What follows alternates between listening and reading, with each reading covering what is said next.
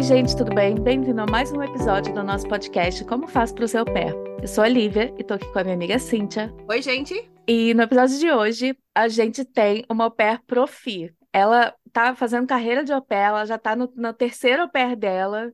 Cara, não tem pessoa melhor para falar aqui da vida de au pair. Ela já foi au pair na Inglaterra, na Suécia, e agora ela tá na Holanda. E ela veio aqui contar todos os babados. Bem-vinda, Ania. Oi, obrigada. Obrigada por ter tirado um tempo para vir conversar com a gente no seu dia de folga de au pair, que é um dia muito importante para todas as au pairs.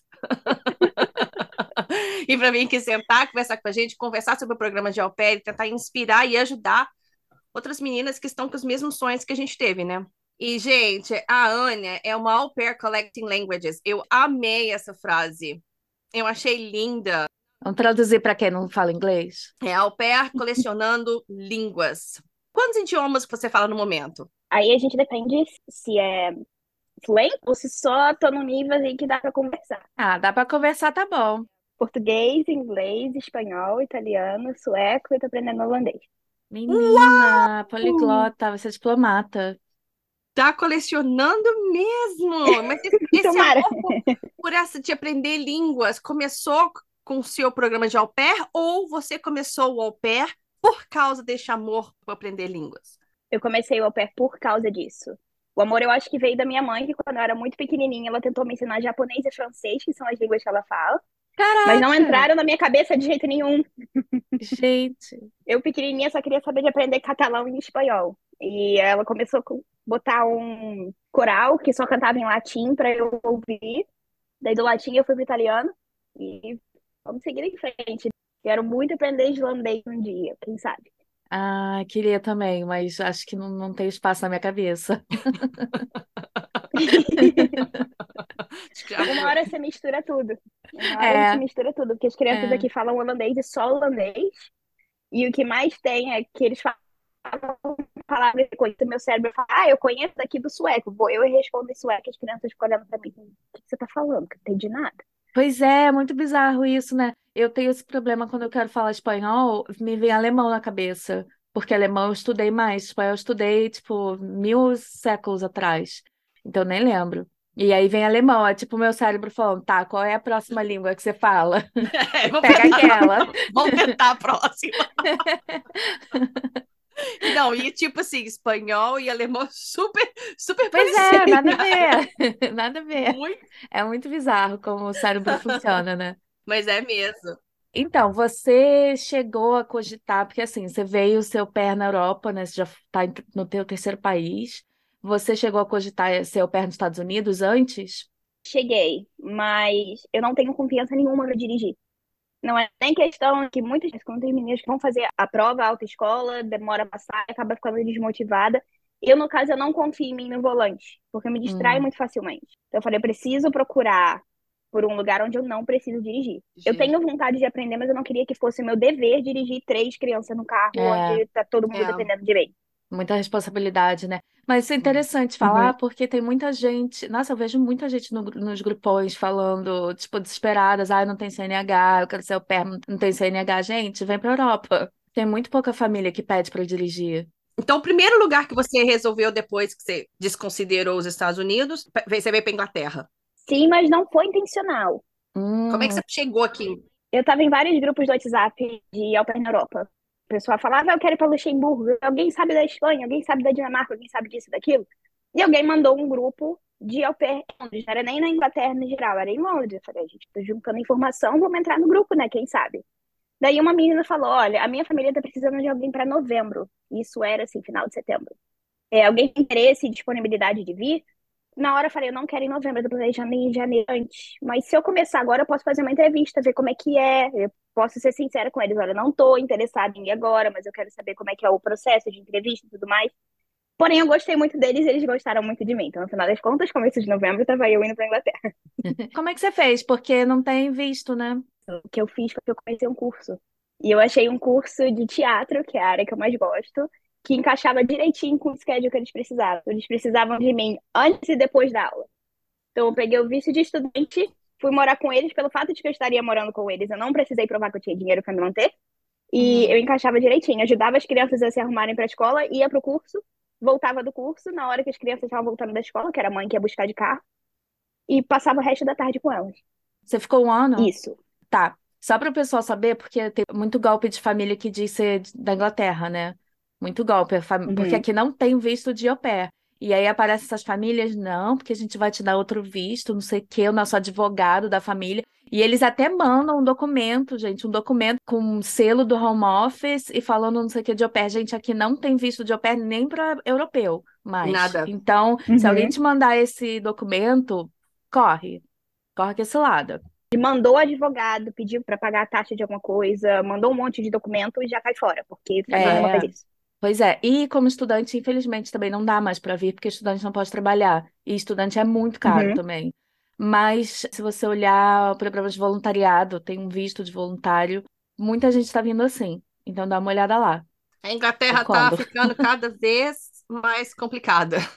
É, E nem adianta ter, ter passaporte europeu, porque também não vai te ajudar mais, não. Então, pois é. Mas então, aí você veio para Inglaterra, então meio que foi por acaso, e aí você ficou um ano. Isso. E aí como é que foi? Como é que foi esse pulo para a Suécia? Você voltou para o Brasil? Você foi direto para a Suécia? Eu voltei pro Brasil no finalzinho de 2019, que eu fui no final de 2018. Passei um mês em casa, meu irmão falou: tem como vir pra cá em dezembro, porque a gente tá muito atolado com o trabalho. Eu tinha um sobrinho de um ano na época, eu queria alguém que ficasse com ele, e eu confio em você. Daí eu fui, nisso eu tô em Curitiba, eu sou do Rio, tinha um curso de teatro musical lá, eu falei: vou fazer audição, vamos ver como é que é. Entrei no curso, fiquei com eles, era pra ficar mais um ano, mas aí veio Covid. é. Hum. Veio Covid, Você falou 2019, eu já vi, Ih, já vem. Veio Covid e o curso parou. Parou o Brasil inteiro também. Fiquei com ele até o final do ano. Voltei para minha casa no Rio. Daí passei 2021 inteiro, comecei um negócio que eu fechei para vir. Falei, não, não me sinto mais feliz aqui. Eu acho que acontece com muito brasileiro. Depois que vai Uhum. fazer intercâmbio, a É. gente volta e fica, o que que eu tô fazendo aqui? É. Nessa época eu já estava estudando sueco, falei, vou tentar o pé na Suécia. Entrei no Open World e a família vem para Suécia. O que que te fez estudar sueco? É, Então, quando eu tava em Londres, eu conheci uma menina do lado de fora de um teatro, que ela veio da Suécia. Eu falei, ah, legal, a gente se seguiu no Instagram, como a gente faz, né, quando a gente conhece gente nova. E ela começou a fazer vários stories sobre a viagem dela. Era a primeira viagem dela pra Londres sozinha. Eu falei, cara, que língua bonita. Pronto. E como é que foi para pegar o visto de au pair para a Suécia? Muito tranquilo. O negócio é que agora mudou um pouquinho e, pelo que eu entendi, você precisa ir na embaixada mostrar seu passaporte. Hum. Mas quando eu vi, tudo que eu precisei foi de uma foto, não foi nem um scanner, foi uma foto do meu passaporte. A família que começa o processo para você. O processo de au pair aqui não é aquele negócio que você vai no consulado faz entrevista de visto. Uhum. Eles te contratam como qualquer empresa contrataria um funcionário estrangeiro. Uhum. Então eles começam o processo, preenchem tudo, colocam um contrato, quanto que eles vão te pagar, quantas horas você vai trabalhar, por que que eles estão te contratando e não alguém na Suécia. Depois que está pronto, você recebe um e-mail para responder as suas informações. Você vai colocar o seu contrato, o seu seguro, que a família que paga propósito, o au pair nenhuma tem que pagar o seguro. Você preenche tudo direitinho. Por que que você quer ficar um ano na Suécia? No que que isso vai melhorar seu futuro? O que que você vai fazer depois de acabar? Acabou isso, você envia, paga uma taxa de 1.500 coroas e espera a sua resposta. A resposta é o mais chato, porque demora mais ou menos uns três meses. Mas depois disso, você vai para Brasília, na embaixada, não é consulada, na embaixada, para tirar sua biometria, então tira sua foto, suas digitais, sua assinatura, para fazer o seu cartão de residência. A gente não tem visto no passaporte, só o Hum, cartão de residência. Agora estão pedindo para mostrar o passaporte, mas já que você já está indo para tirar a biometria, mostra o passaporte na mesma viagem. é. É. Como eu não tinha tempo, porque o meu visto ficou pronto no finalzinho de. a Minha permissão ficou pronta no finalzinho de fevereiro, e eu estava para voar já dia 15, com passagem comprada e tudo que a família comprou para mim, eu não tinha como ir para Brasília dia 9 de março, que era o dia que eles tinham, e esperar mais duas semanas para ficar pronto e mandarem para mim. Hum. Então, o que eu fiz foi: existe a possibilidade de vocês mandarem essa decisão para o consulado do Rio. Uhum. Eles mandaram a decisão para lá, eu peguei, fiz a minha carteirinha de residência já na Suécia, porque eu entrei aqui com papel. Olha, eu tenho autorização para morar aqui por um ano, tá aqui todas as informações. Eu preciso fazer a carteirinha aqui porque não deu tempo de fazer no Brasil. Ah, bom saber que tem essa possibilidade, né? É, Uhum. perguntar não dói, né? Pois O é. máximo Exato. de receber um não. É, aí ia ter que dar passagem, mas também não é, não é o fim do mundo, né? Aí você chegou na Suécia no meio de março. Isso, março de 2022. Cheguei de 16. Fiquei um ano, mas eu mudei de família enquanto eu tava lá. A família em geral era bem legal como pessoas, mas a, a relação ao pair, os family não era tão boa. Hum. Eram três crianças, duas mães e muitos animais. E a gente. a- mas muito animal mesmo. Era um cachorro, 13 gatos, um hamster, 13 Várias- gatos. 13. Ah! Várias plantas e tudo mais. Então, assim, era muita coisa para uma pair só cuidar. É o pé do zoológico, né? Nossa. Ai, gente. Depois de quanto tempo você começou a ter esses probleminhas com a, com a família, assim, que você resolveu mudar? Então, assim, de cara, umas coisas que elas tinham falado não bateram exatamente com o que era. Como, por Hum. exemplo, falavam que as crianças tiravam mental health day de vez em quando. Eu falei, poxa, legal, respeito as necessidades das crianças. Mas os dois meninos mais novos foram uma vez para a escola nos dois meses que eu fiquei com eles. Caraca! Aí já não. Não. Gente! Era um negócio que não só me incomodava, porque, bom, eu tinha um schedule de 25 horas na semana, não tem mais, né? Mas também me incomodavam que eram duas crianças de 8 anos que não sabiam o meu próprio nome ainda. Então, Caraca! e não era por dificuldade intelectual, eles eram muito inteligentes, é porque realmente não vai para a escola e em casa não tinha esse estímulo para realmente aprender. Eu não tinha nem tipo um homeschooling. Os pais não, Não. não faziam homeschooling. Gente, então eles ficaram em casa fazendo nada. Fazendo nada. Caraca! E eu, como já tinha sido professora antes, eu ligo muito para educação e aprendizado, e eu sei como é bom para eles ter essa... Ah, eu quero ler um livro, eu posso ler sozinho, eu quero jogar um jogo, eu posso ver as É. instruções sozinha. Ele me incomodava bastante. Então, juntando isso e várias outras coisas, como por exemplo, eu tinha concordado em fazer a laundry das crianças, colocamos isso no contrato e tudo mais, e teve uma vez, pouco antes de uma viagem que eu fiz para Estocolmo, que me mandaram uma mensagem assim super irritada que eu não tinha ido no quarto das mães ver se elas tinham roupa para lavar para poder lavar. Aí eu tô, gente, eu já tinha lavado roupa. O erro de pair é esse, querer ajudar onde não precisa. Eu já tinha lavado roupa delas antes que estava na lavanderia, porque eu já tava lavando roupa, não doía, eu botava a cesta na máquina. Mas não era no seu trabalho. Exato. Aí eu passei a precisar ir no quarto, ver se os lençóis estavam sujos, Que se isso? tinha roupa para lavar, pra pra botar na máquina. Foi nessa hora que você falou, bem, não- eu não preciso disso. Exato, porque quando a gente está indo pela primeira vez, a gente é mais aberto, porque a gente não É, sabe exatamente uhum. como funciona. E já fica a dica, a gente não é obrigada a nada que a gente não concordou a fazer. É. Você quer ajudar de vez em quando, fazer uma troca e tudo mais, até vai.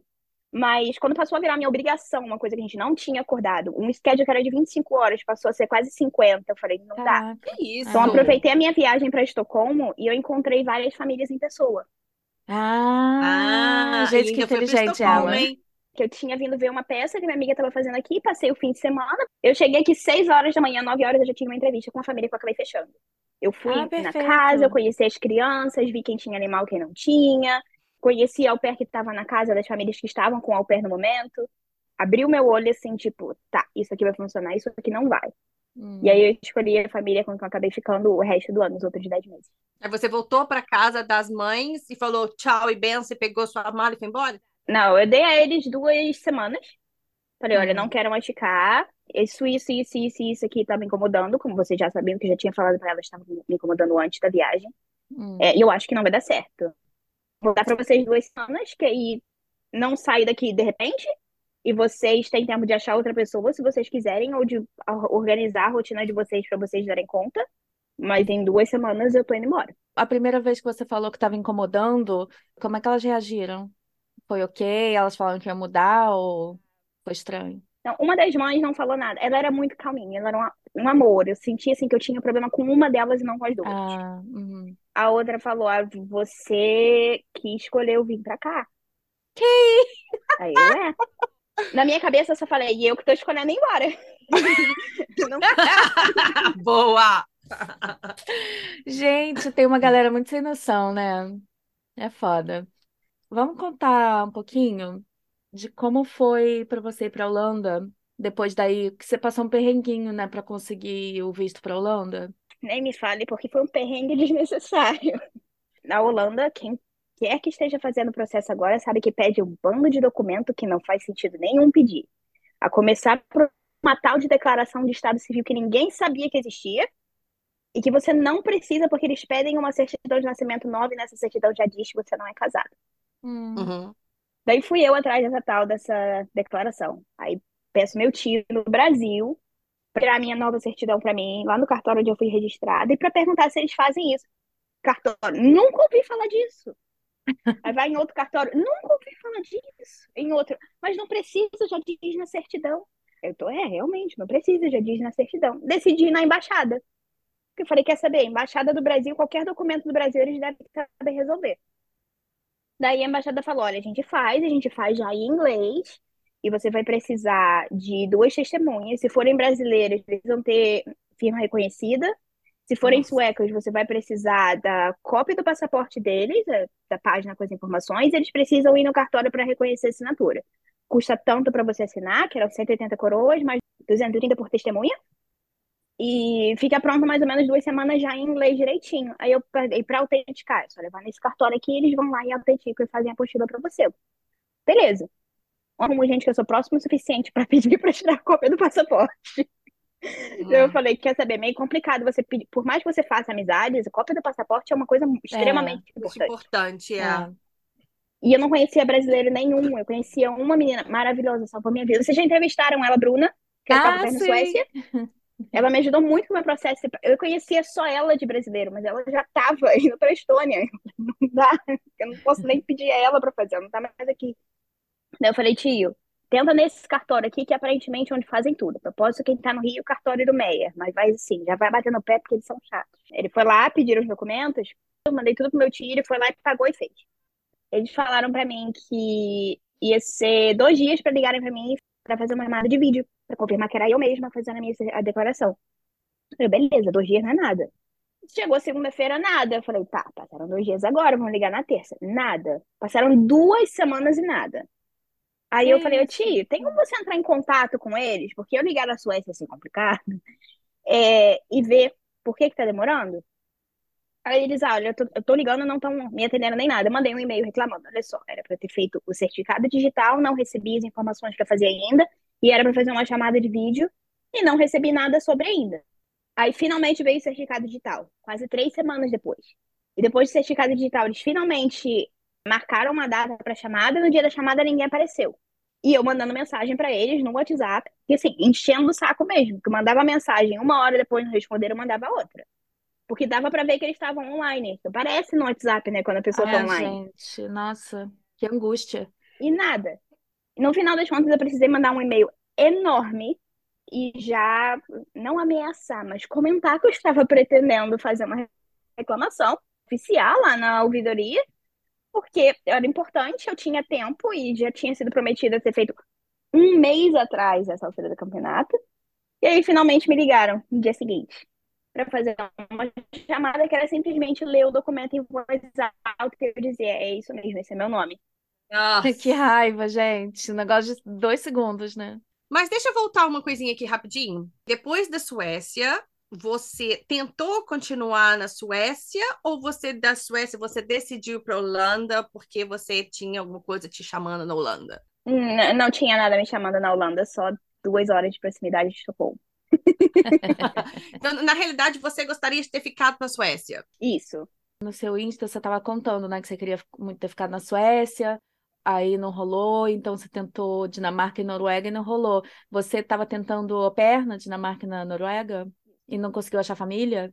Sim, eu tava procurando au pair, mas au pair sempre foi assim, ok, eu acho que já deu, já tive experiência suficiente como au pair, vou procurar outra coisa. Se eu não achar, eu tô feliz fazendo au pair de novo. Eu, na verdade, consegui uma oferta muito boa na Noruega, mas eu tive um pequeno problema, que não tinha o teste, o exame oficial de norueguês a tempo. E eu Ah, precisava Ah. provar um nível de norueguês para poder trabalhar lá. e você fala norueguês também? Eu falo sueco, que é muito próximo do norueguês. Eu falei, se eu estudar um pouquinho Ah. de diferença de gramática, tô de boa, porque eu não precisava ser fluente, eu só precisava ter um um conhecimento considerável. É, Ah, tá. porque era numa escola, então eu precisava entender se a criança falava, ô tia, que quebrei meu braço. Eu preciso entender o que a criança tá falando. Tinha que abrir. Nunca se sabe, as crianças vêm com coisa muito aleatória. A gente já fez uma peça sabe disso. Pois é. Então, você morou já em três países diferentes. Vamos contar um Uhum. pouquinho as diferenças de cada país? Por exemplo, eu, Uhum. assim, Aqui na Europa a gente morou na Alemanha e agora na Inglaterra, tem muita diferença. Para a galera saber, que tem muita gente, né, que fica, ah, quero ser o pé na Europa, não sei aonde. Então, de repente, a gente consegue falar um pouquinho de cada país, né? Uhum. É. Esse negócio de generalizar, quero ser o pé na Europa, não interessa onde. Faz muita diferença do país que você vai, né?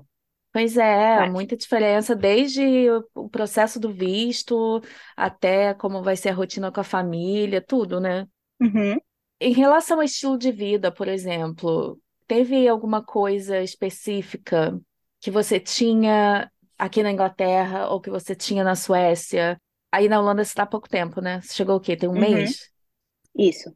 Mas tinha alguma coisa assim que você não tinha, que era muito legal, que você gostava, que você não tinha em outro país? Pode ser uma coisa super básica ou uma coisa mais de, sei lá, as pessoas, de, As sei lá, profundas. é, de, da natureza, qualquer coisa. Natureza, Suécia ganha. Pelo menos quando eu tava morando em Estocolmo, que é floresta e lago pra tudo que é lado, É. É, barquinho passando, não importa a estação do ano, maravilhoso. E as tempestades de neve gigantes, que tem dia que você sai de casa com neve no joelho, comparando com o verão, que é super quente, nunca fica escuro, maravilhoso. Mas a maior diferença pra mim, no caso, é a opção de coisa pra fazer. Eu sou hum, uma pessoa meio senhorinha, eu gosto de ir pro teatro, pro cinema, pra museu. E Londres era o paraíso pra isso. É. é, Porque eu andava 20 minutos de onde eu tava morando com a minha família. E assim, eu tava no West End, era teatro pra tudo que é lado, e tinha músico de rua aqui, Que na questão cultural, eu acho que nada bate Londres, né? nada. Porque Londres também tem não só essas mil coisas para fazer, mas também você acha, por exemplo, restaurante. Você acha comida de todos os cantos do mundo, né? Pessoas. Cosmopolitan, né? Agora, se Uhum. você quer tranquilidade, aí já não rola. Yeah, Não exatamente. Mas É. se eu não tô errada, a população de Londres é mais ou menos a população da Suécia inteira como um país. Gente. Pois é, fica a dica. Mas então, es- essa de quando você saiu de Londres e foi para a Suécia e foi para a Escandinávia, então você te- sentiu essa diferença, então. Uhum. Bom, Eu fui pro Brasil primeiro, É. mas teve aquela coisa de sair, e quando você sai do aeroporto em Londres, que você não consegue nem ver o chão de tanta gente que tem. E eu É. cheguei na Suécia, assim, super tranquilo, pouca gente, lugar cheio. Era o que a gente Uhum. olha no Brasil e fala, gente, de boa, não precisa nem ter fila pra comprar um cachorro quente ali. E É. pra eles estava lotado. É. A Holanda tem mais gente que a Suécia também. Teoricamente, você se identificou melhor com essa parte dessa tranquilidade da Escandinávia, porque você gostaria de ter Uhum. ficado lá. É, porque tem muito um, um melhor de dois mundos. É bem tranquilo, não há muita gente. Estocolmo, que é a capital, não tem nem um milhão de habitantes. Nunca tá aquele formigueiro. Porém, tem de tudo. Você quer ir em Uhum. museu? Tem. Você quer ir numa balada? Tem. Você quer ir em show? Tem. E show é muito barato. Eu tinha um passe de mais ou menos 30 euros, que me dava acesso a mais de 50 shows durante o verão dentro de um parque. Caraca, que E eram maneiro. shows grandes, tipo, Lady Gaga já tocou lá, teve My Chemical Romance ano passado, teve Zara assim, tem artistas grandes vão também. Caraca. E assim, na rotina de au pair, claro que não dá para generalizar, né? Tipo, ah, as crianças Uhum. inglesas são assim, as crianças suecas são É. assim. Mas como é que foi assim para você a diferença de educação pelo que você experimentou? Não precisa contar a parte da galera que não ia para a escola. Essa já, essa foi uma exceção, né? A gente pode falar da outra família. Então, eu não serei a melhor pessoa para fazer isso para vocês. Por quê? Tanto em Londres quanto na Suécia, as minhas famílias eram australianas. Eu acho que o país influencia muito em como os pais vão é, educar as crianças, não importa a nacionalidade deles. Uhum. Porque a diferença, mesmo eles vindo da mesma cidade, minhas host families se conheciam. O que é doido, a gente não Ah. sabia nisso no começo, até o momento que eu Caraca. mostrei a minha carta de referência para minha host family na Suécia, lá a gente era vizinha, a gente foi pra escola juntas. Eu, Gente, como assim? o mundo é um ovo, gente. Gente! E a, a questão da rotina? Porque, por exemplo, acho que na França, na, na quarta, as crianças não têm aula, não é uma coisa assim? Acho que, gente, olha só, para quem conhece a gente, a gente tá gravando esse episódio num- numa sexta-feira de manhã. É difícil pegar no tranco. Desculpa, qualquer, qualquer informação falsa, me perdoe. Eu volto aqui para acertar tudo. Ana, mas a gente já falou com tanta gente, já ouviu tanta coisa. Que pois é, tá, tá, tá tudo embaralhado é? no momento. É. Porque agora eu, tô, eu comecei a falar isso da França, mas depois eu fiquei pensando, mas não é a Bélgica? A Bélgica a gente falou com a Jennifer. É, tem um país, vamos falar assim. Eu acho que é a França. Acho que França não tem aula na quarta e na Bélgica acaba mais cedo. O que eu quero dizer é. Tem essas diferenças de rotinas. Uhum. Minha experiência, na Inglaterra a aula começa e acaba no mesmo dia todo dia. É. Então, você, se você trabalha de manhã, você vai ter basicamente o mesmo horário, e à tarde, basicamente o mesmo horário. Com exceção, se a criança tem um playdate, se tem uma atividade, se tem uma festinha, alguma coisa do tipo. É, na Suécia é a mesma coisa. A aula começa na mesma hora, acaba na mesma hora. Lá é muito comum ter uma coisa chamada after school care, que eles chamam de Finkits, que é, acabou a escola por volta de duas, três, mas os pais trabalham até as cinco, a criança pode ficar na escola até as cinco. Uhum. O garotinho que eu cuidava ficava no começo três vezes na semana lá, e depois ele passou a ficar uma vez na semana só, porque a gente colocou outras atividades durante a tarde. Uhum. Aqui na Holanda, as aulas acabam em diferentes horas, dependendo da escola e dependendo do dia. Uhum. Então, no geral, meu menino mais velho, de 7 anos, é o único que vai pra escola. A escola dele acaba às 2h45 mas na quarta-feira acaba meio-dia. Na sexta-feira acaba às duas. Precisa de uma baita organização, isso, hein? Uhum. É. Aí na segunda-feira ele fica no after school, que era até 5 e meia mais ou menos, porque aí quando o pai pega os gêmeos da creche, ele já traz ele para casa também. Mas é o único dia que ele vai só porque ele quer brincar com os amigos lá. Oh. Nos outros dias ele vem para casa ou faz alguma atividade, tem natação, tem aula de música, tem rock, e aqui, vou fazer um adendo que eu pensei aqui agora. Eu acho que países como Holanda, por exemplo, você vê que tem muito mais demanda para au pair. Por quê? Porque os pais precisam trabalhar, gente. Você não consegue colocar na sua rotina isso. Vou trabalhar até meio-dia, depois vou trabalhar até duas horas, depois esse dia. Até... Então você precisa dar au pair para ajudar, principalmente nesses horários. Uhum. Quando você tem um, horário mais, mais fixo todos os dias, você consegue se organizar melhor como pai. Agora, na, na Holanda, eu tô pensando aqui, como é que essa família, como é, que as É. famílias fazem? Uhum. Se é assim, tipo, é a cultura, então a cultura do trabalho deve ser diferente também. Não, não vai ser que nem a nossa. Deve ser mais flexível, né? Não sei dizer, porque aqui, aqui tem muito ao pé. Mas é muito É? ao pé. Se eu escuto inglês na rua e você sabe dizer quando a pessoa que tá falando é ao pé ou é só um imigrante que mudou pra cá de outra coisa. Eu não sei por quê. Ao pé tem um, sexto sentido e a gente sabe reconhecer as outras. Aham. É, É aquela, muita. Eu aquela quando angústia, né? Aquela angústia a gente sente. não tem A nuvem no olho, preta, assim, ó, sou ao pé. sabe? Gente, nós estamos brincando, tá, gente? Ao pé é muito divertido e bom também de vez em quando. Aqui no parquinho aqui do lado, quando eu levo as crianças de tarde, tem sempre. É só ver ao pé as crianças. Cara, mas é bom porque você pode fazer amizade e fazer playdate, né? Gente, playdate é muito, é muito maravilhoso. Passa muito tempo rápido. mais novinhos, que são com quem eu passo mais tempo, é, eles são meio antissociais com os outros, porque eles são gêmeos, então, tipo, eu já tenho tudo que eu preciso do meu irmão, ou já tenho tudo que eu preciso da minha irmã. Eles veem É. outra criança e, tipo, com aquela olhada de lado, assim, sabe? Te conheço? Não chega nem Ah. perto. Mas as crianças da creche, eles adoram. Ah, que bom, né? É, me diz uma coisa, que assim, você tá aí só um mês, né? E por enquanto não tá sendo muito Uhum. legal, né, pra você. Você não tá muito feliz, ainda mais você queria ficar na Suécia. Mas é algum problema com a família, algum problema com o país, ou é, é porque você queria ficar na Suécia mesmo? Pouquinho de tudo, menos problema com a família. A família é bem legal. O schedule eu acho, às vezes, meio pesado, mas, assim, se tem duas crianças de dois anos, não tem um que sobrevive um dia inteiro. É. Fica cansado mesmo. Mas a família é super legal, as crianças são super amáveis, então com eles eu não tenho nenhum problema. Agora, com o país, no geral, eu acho o pessoal daqui muito rude e mal educado. Então acaba ficando chato. Você sair na rua, entrar numa fila, alguém chegar e te empurrar porque eles querem teu lugar. Sabe? Então, Senhor. acaba fazendo a, a sua experiência nada legal. E já Hum. vim com o fato de que eu já vim pra cá não querendo vir. Então, assim, não ajuda, não dá pra gente Não relevar. ajuda, é. Tá, mas ah, eu queria tanto estar aqui. É. Aí, no caso, você tá aí porque você não queria voltar pro Brasil depois da Suécia, né? E você tá vendo algum jeito de voltar pra Suécia em algum momento? Da Suécia eu já estava procurando emprego mesmo que não fosse na Suécia, que fosse, por exemplo, na Estônia, na, na Noruega, que fosse mais perto, que facilitasse depois, pelo fato de eu estar trabalhando já no país próximo, eu Uhum. entrar na Suécia. E eu continuo procurando daqui. Eu tô aqui tem um mês e eu já tô procurando coisa pra lá de novo. E a minha família tá ciente. No momento que eu arrumar, eu Você acha que no seu coração, no seu futuro, você quer fincar raízes na Suécia?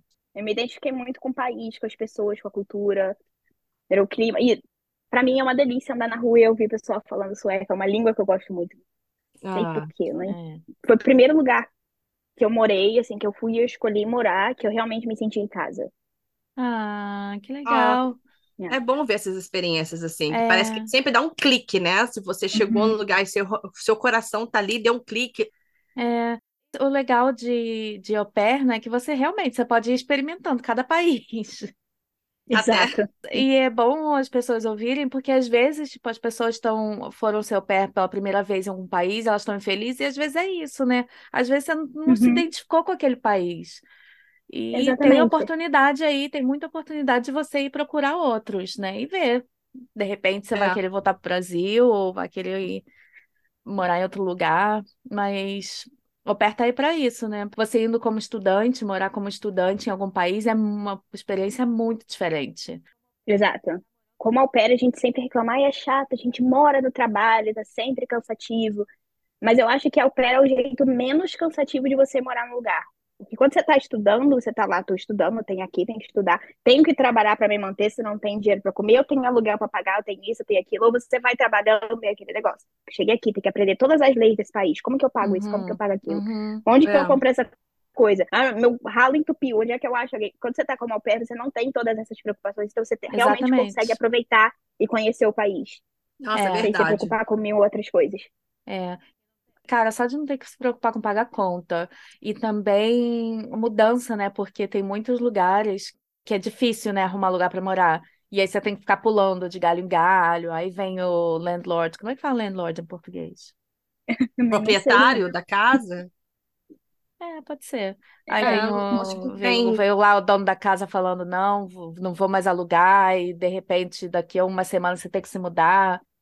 É É, tem chato, que lidar né? também com a parte chata da burocrática, né? O agora falou seu ralo entupiu, e aí? É. Quando você você não tem que pensar nisso. Problema da família. Exato. Realmente, você falou um ponto muito, muito importante, que é a maneira menos problemática É, de começar a sua vida no exterior.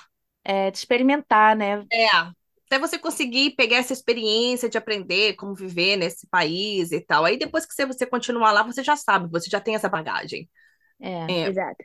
Então, o seu É. objetivo agora é para ir para a Suécia. Eu espero muito que você consiga, porque eu, a Lívia e eu, a gente também é apaixonada pela Suécia.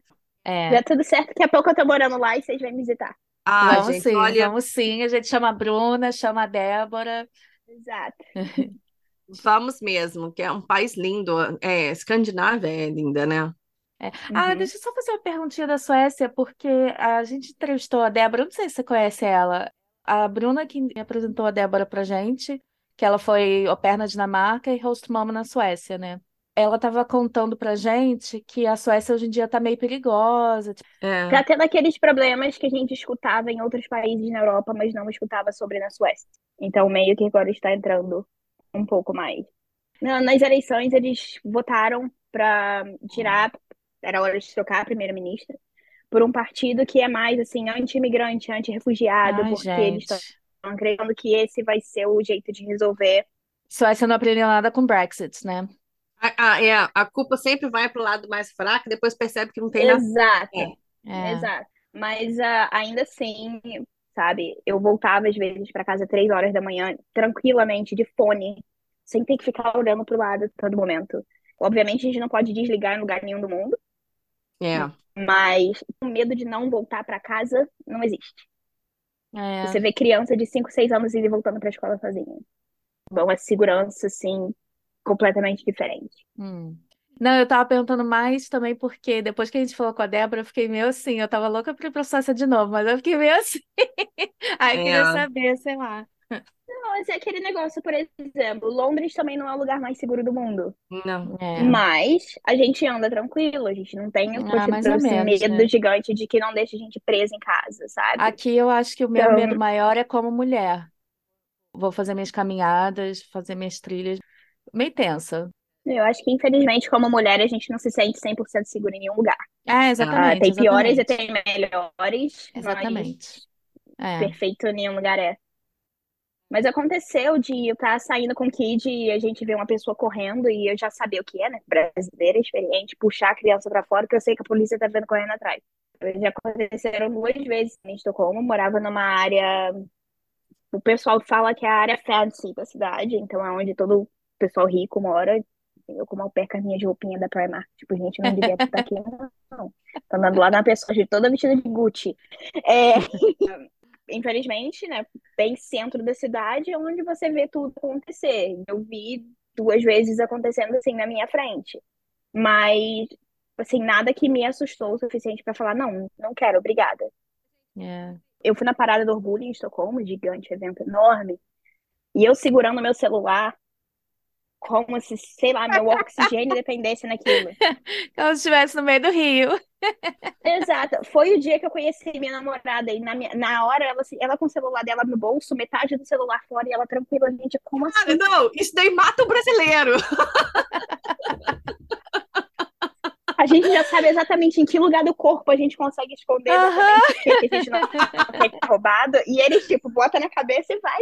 Tudo, infelizmente, né? A gente já tem um parâmetro tão grande. Um pouco felizmente, né? Porque pelo menos a gente tá um pouco preparada. Pelo menos a gente tá preparado, né? Aí a gente chega no lugar, coloca a bolsa pra frente, fecha o vidro, bora, bora. A gente já que isso? Não importa quanto tempo a gente esteja fora do Brasil, a gente sempre vai ser assim, né? É. É, aqui em. Londres começou, sei lá, tem um pouco, bem recente, tem, vamos, vou dizer uns dois, três anos, começaram a roubar celular, tipo que nem no Brasil, você tá com o celular na mão fazendo alguma coisa, a pessoa passa e pega. É. Começou a ter Uhum. isso aqui. E aí as pessoas ficaram chocadas. Eu comecei a ver no Facebook, as pessoas, nossa, eu não acredito. Eu, Ih, gente, que isso? Não é nada. Enquanto isso, brasileiro já tem um anelzinho na capa do telefone, que se a pessoa puxar, fica preso no seu dedo. Gente, tá aí uma dica de negócio pra gente. Tá, ontem à noite eu tava na rua com a minha amiga que veio do Brasil, né? E aí eu fui contar isso pra ela, né? Ela, "Ih, eu ando aqui que nem brasileira, eu tô aqui agarrada na minha bolsa. As pessoas devem estar achando gente. que eu sou maluca. Ela assim. Ai, gente, pecado, né, gente? Que, que, que é você nascer e crescer no Brasil. Mas, há tempo, mas Nascer com traumas. falar, pelo menos a gente já tá preparado pro que vier. Pois é. No, no mesmo dia desse negócio do celular, uma das meninas que estava com a gente, ela é do Irã. E estávamos descendo. Três suecas, uma colombiana, uma brasileira e uma iraniana no metrô. Me passa um cara correndo. E eu e a menina do Irã, na hora, a gente foi se encostando na parede, tipo, a gente já com medo do que tava vindo atrás dele. E as meninas, tipo, gente, ele só tá com pressa. Tipo, pra gente, não. Não Pra sei. gente, ele tá correndo de alguém.